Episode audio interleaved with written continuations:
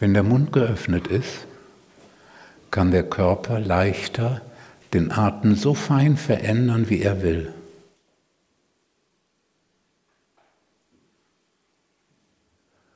Und du gibst mehr von der Kontrolle ab, weil wenn du durch die engen Nasenlöcher atmest, dann brauchst du einen bestimmten Kraftaufwand, um durch diese sehr engen Nasenatemwege, die so eng sind, damit die Luft im Winter angewärmt wird, gefiltert wird. Du brauchst einen Aufwand, um durch die Nase zu atmen. Dieser Aufwand kann nicht ohne Kontrolle sein, auch wenn diese Kontrolle ganz unbewusst ist. Und darum ist es für Anfänger oft unangenehm, durch den geöffneten Mund zu atmen. Und dann denken sie, ach, ich lasse den Mund lieber zu, es ist angenehmer.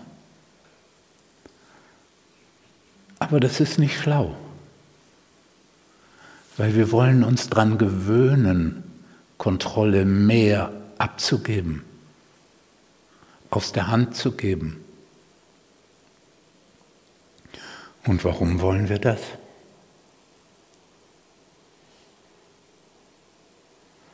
Weil Aufwachen bedeutet, so vollständig loszulassen, dass nichts mehr übrig bleibt.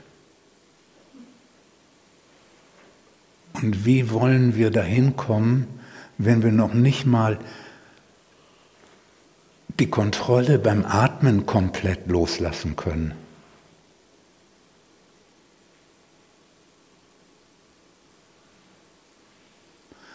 Ein zweiter Unterschied.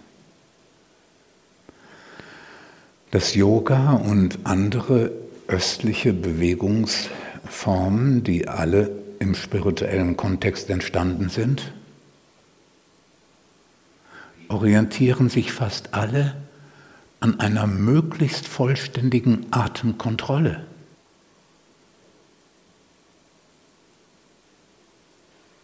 Die Länge des Einatmens, die Länge der Pause, die Länge des Ausatmens, alles ist dann festgelegt. Man sieht, wir machen genau das Gegenteil. Genau das Gegenteil. Auch diese Atembeobachtungsmeditationen und Atemzählmethoden, wir machen genau das Gegenteil. Wir überlassen das Atmen vollständig dem Körper, sodass wir zurücktreten geschehen lassen statt Kontrolle.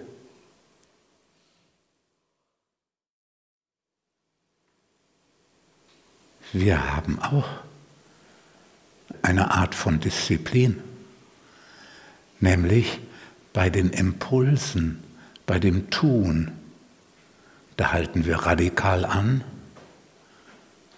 und berühren die entstehenden Impulse noch nicht einmal. Am besten noch bevor sie auftauchen. Hundertprozentige Disziplin.